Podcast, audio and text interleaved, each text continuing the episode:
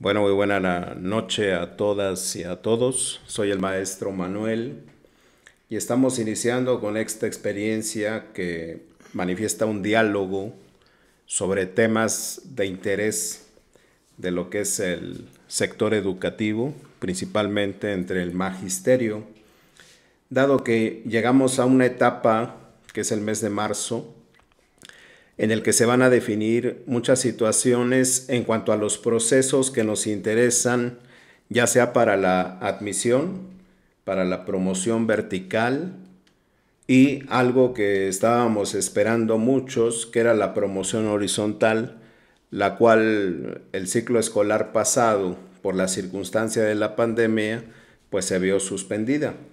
Y que este año, pues ya se tiene un poco más de claridad en la forma en que se llevará a cabo el proceso para esta promoción de tipo horizontal.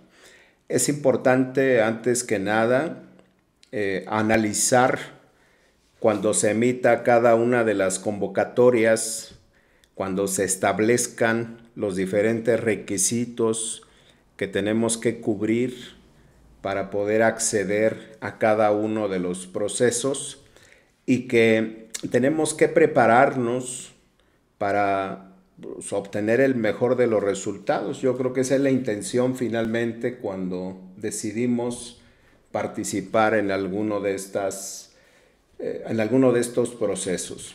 Iniciaré primero eh, por la evaluación de tipo vertical, porque es la primera que va a posicionarse. De hecho, la convocatoria salió el pasado 19 de febrero y empezaron el pasado 22 de febrero los registros precisamente para esta promoción. Y quiero decirles que la plataforma de UCICAM y lo que es Proyecto Venus están teniendo un desempeño un poquito malo lento, no permite actualizar datos de una manera rápida. Para mí en lo personal es poquito confuso, eh, dado que haces el registro de tu antigüedad, pero no te permite eh, guardar el registro o tarda demasiado la página en cargarse. Entonces puede parecer complicado. ¿Verdad? Sin embargo, hay que hacerlo. Entonces, lo primero que tenemos que hacer es estar registrados en Venus.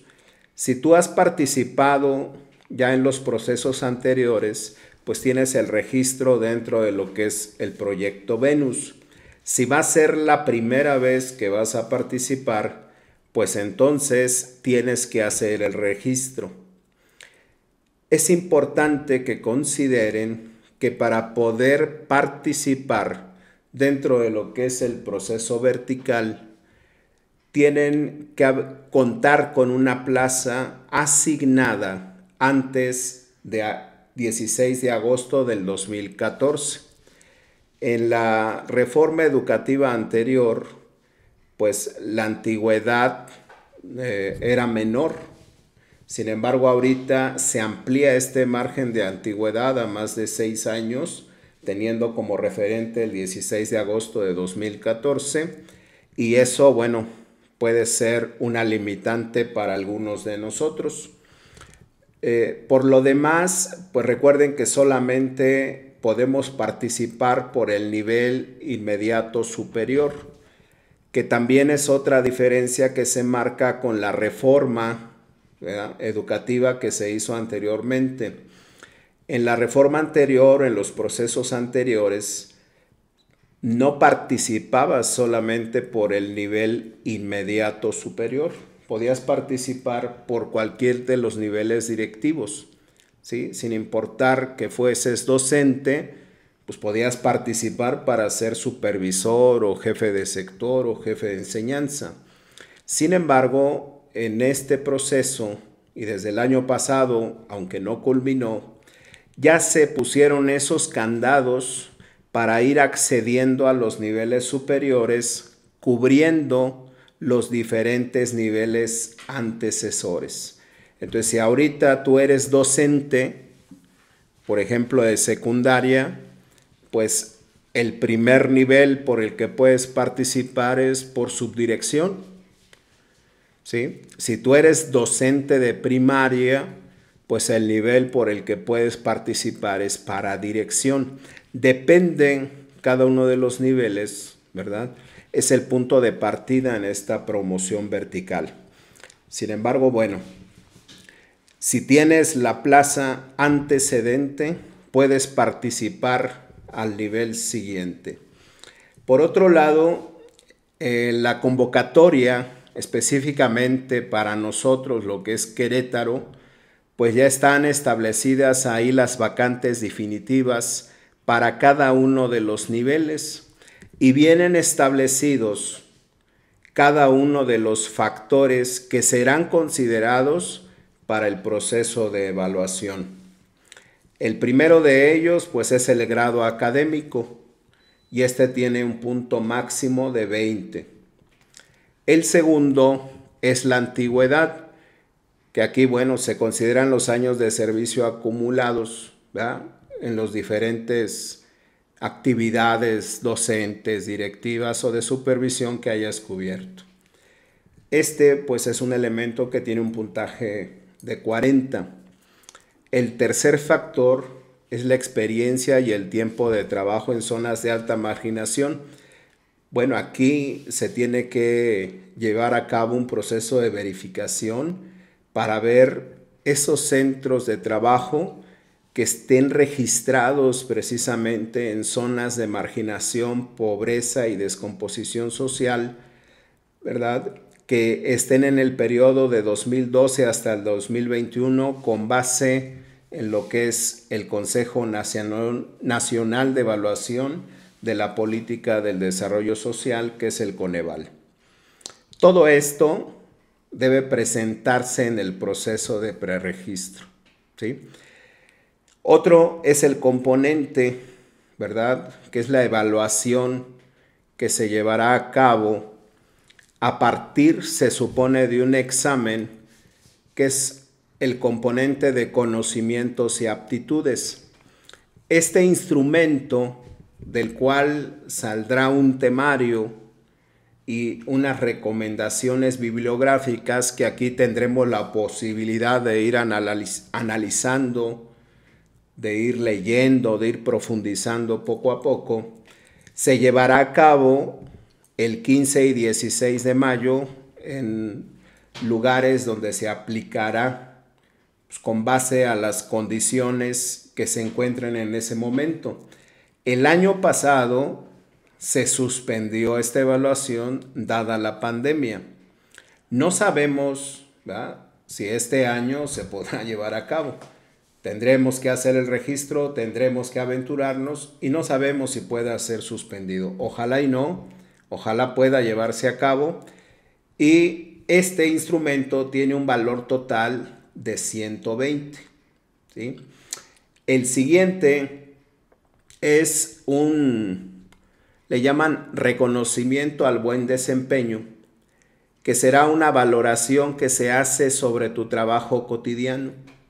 Pero en este caso se hace la evaluación a partir de la apreciación que tiene la comunidad educativa, entendiendo en su conjunto a padres, madres de familia, alumnos, compañeros de trabajo, sobre tu desempeño. ¿sí? No viene establecido, eh, a final de cuentas, un elemento como lo sería el Comité de Participación Social. Se habla de que se aplicará una encuesta. Esta encuesta que dará como consecuencia una valoración de tu trabajo, tiene un valor de 20 puntos y se aplicará del 19 de abril al 7 de mayo. Finalmente, se debe llevar a cabo un cuestionario sobre habilidades directivas. ¿Qué son estas habilidades directivas? Pues son aquellas destrezas que son necesarias para que tú puedas desempeñar una función directiva de manera eficiente. Entre ellas, pues podríamos hablar del liderazgo, de la negociación, de la colaboración, del trabajo en equipo, ¿sí? Y esto se aplicará a partir de un cuestionario tiene un valor de 80 puntos y se aplicará entre el 19 de abril al 7 de mayo de este año. Este se aplicará a través de una plataforma digital. Contestarás ahora sí que de manera individual, se espera de manera fehaciente y dará como resultado la sumativa que permitirá generar la lista de prelación para determinar las personas que accedan a esos puestos directivos. Eh, en este caso, la evaluación por promoción vertical me parece que no representa pues, realmente dificultad. En cuanto a sus procesos, me parece que son claros, que son entendibles y repito, lo único que tendríamos que hacer sería esperar para ver si no se cancela la evaluación. Si se llegase a cancelar la evaluación, pues tendríamos que ver qué emite la autoridad para poder valorar y emitir esa lista de prelación. La segunda evaluación en la cual hay mucho maestro activo interesado, pues es en la evaluación horizontal. Por ahí, desde que surgió el año pasado, eh, como información que saldría convocatoria en el mes de julio y nos agarró todo este proceso de pandemia, pues muchos maestros eh, se aventuraron a, llevar a cabo ciertos talleres, ciertos diplomados, pensando en que tendrían validez para el proceso de evaluación horizontal de este año. De hecho, por ahí en algunas plataformas, pues salía la información de cuáles eran las instituciones que estaban dando cursos que tenían reconocimiento para este proceso horizontal de la carrera de maestras y maestros. Cuando a mí algunas personas me preguntaban, oye Manuel, ¿y cuál curso puedo estudiar o qué taller? Yo en lo personal les decía ahorita, ni se preocupen por ningún curso, por ningún taller, puesto que no salía la ley reglamentaria del artículo tercero donde se establecen los procesos de formación, capacitación y actualización. Y al no estar establecida esta ley reglamentaria, pues no se podrían definir qué cursos, qué talleres o qué diplomados pues tendrían validez para cubrir un factor que será considerado en esta promoción horizontal que se llama experiencia, digo, desarrollo profesional ese desarrollo profesional, que es precisamente nuestro nivel o grado, ¿verdad? Pero que es agregado el aspecto de los cursos, los talleres, las capacitaciones o los diplomados, pues no estaba claro. Mucha gente, repito, se aventuró a estudiar con la esperanza de que todos esos cursos tuvieran validez. Hoy la realidad es que ese factor llamado desarrollo profesional no se tomará en consideración para lo que es la promoción horizontal. Los otros cinco factores, ¿verdad? Entre el cual estaría el grado académico, la antigüedad, el reconocimiento al buen desempeño, la experiencia, y lo que es el tiempo de trabajo en zonas marginadas, pues todavía no se tiene la claridad de cuáles serán eh, los aspectos, los parámetros que se determinen para su valoración. Se sabe que en conjunto se busca que tengan una valoración total de 300 puntos Quitando el desarrollo profesional, el puntaje a conseguir se supone tendría que ser de 270.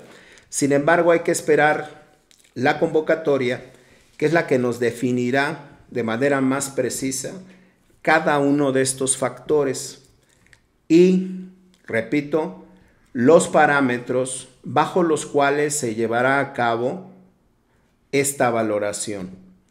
Nos dará también su fecha y nos dará el valor del puntaje. Considero yo que a partir del registro podremos cubrir los aspectos de grado académico y antigüedad, así como experiencia y tiempo de trabajo en zonas marginadas, como se hace para la promoción vertical, y que el reconocimiento al buen desempeño, pues se aplicará igual un cuestionario, una valoración de parte de la comunidad escolar, como se hace también en la promoción vertical. Y entonces estos factores pues nos darán esas determinantes para poder acceder a un nivel de esta carrera para maestras y maestros. La convocatoria se supone que sale el 5 de marzo y que los procesos de inscripción se estarán llevando a cabo en forma de preregistro a partir del 8 de marzo.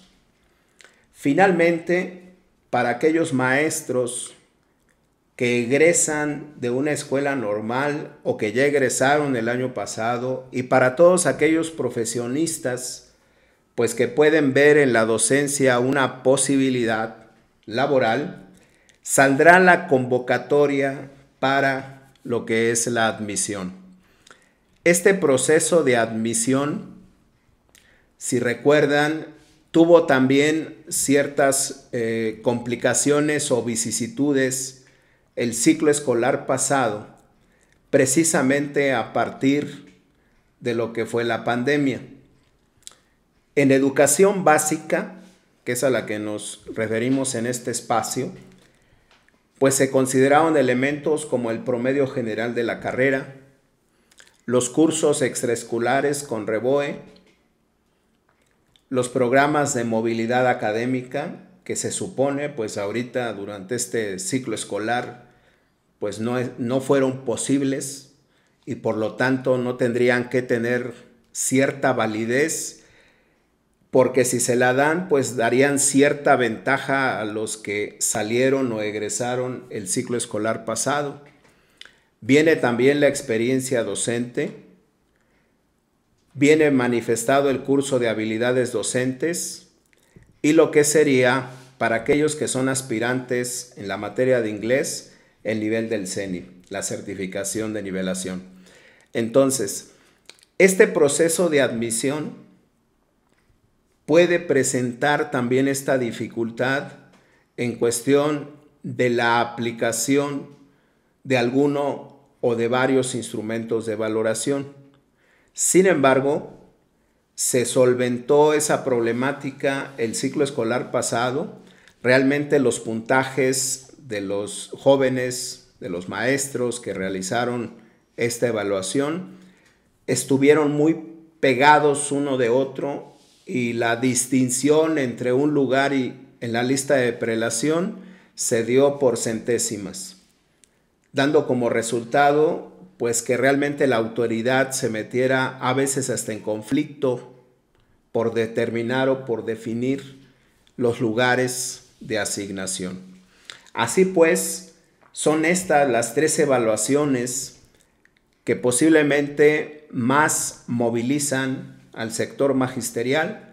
Yo creo que la evaluación horizontal tendrá muchísima asistencia y tendrá muchísima demanda el factor económico, la distinción en cuestión del sueldo tabular, pues ahora sí que es algo que nos interesa conseguir como maestro, como magisterio, y pues poder mejorar en ciertas condiciones.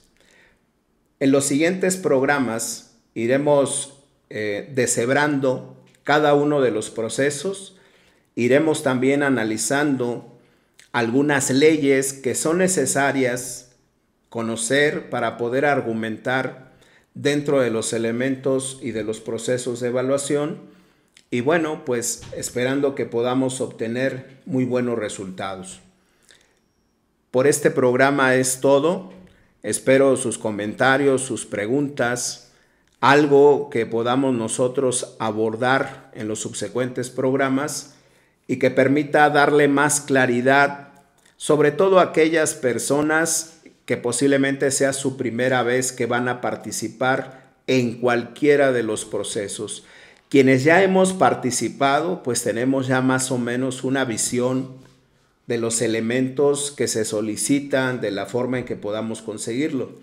Sin embargo, para los que es su primera experiencia, resulta complicado. Quiero comentarles también que para el caso específico de Querétaro, en la convocatoria, uno de los documentos que tenemos que entregar es una constancia de servicio laboral. Aquí se nos solicita que mandemos un correo, viene en el anexo 1 de la convocatoria, para poder solicitar esa constancia y hay que hacerlo con tiempo. Pero la verdad que yo me encontré con una respuesta muy rápida y en menos de tres horas ya tenía la constancia dentro de mi correo. Eso por un lado. Por otro, el registro que antes se hacía yendo a UCEBEC, ahora también se hará de manera virtual. Por lo tanto, hay que preparar toda la documentación en lo que es formato PDF con ciertas cualidades en el caso de la fotografía que se nos solicita y que tendremos que hacerlo en el horario y en el día seleccionado. Yo les recomendaría pues que cuando vayan al calendario no soliciten de los primeros días ni el horario más temprano. Dejemos un poquito que avance el proceso y que podamos solicitar un horario poquito pasado de las 10 de la mañana, pues para que podamos hacer el proceso un poco más ligero. Pero ya si ustedes ingresan cuando no queden horarios o queden muy apretados, bueno, pues ya ahora sí que el horario que nos toque. Pero es importante preparar mi documentación, tener todo lo que se me solicita, hacerlo con tiempo y que el día que nos toque hacer el registro, no nos presentemos con alguna problemática de la faltante de algún documento, porque viene establecido en la convocatoria. Si no lo haces en el horario que está establecido, se cancela. Yo los invito a que al proceso que ustedes quieran participar, lo primero que tenemos que leer de manera completa es la convocatoria. Posteriormente, cuando salga el temario, pues ir leyendo irnos haciendo de esa bibliografía que posiblemente conocemos o no conocemos, pero que es importante refrescar la memoria. Muchísimas gracias, soy el maestro Manuel y fue un gusto tener esta charla con ustedes. Gracias.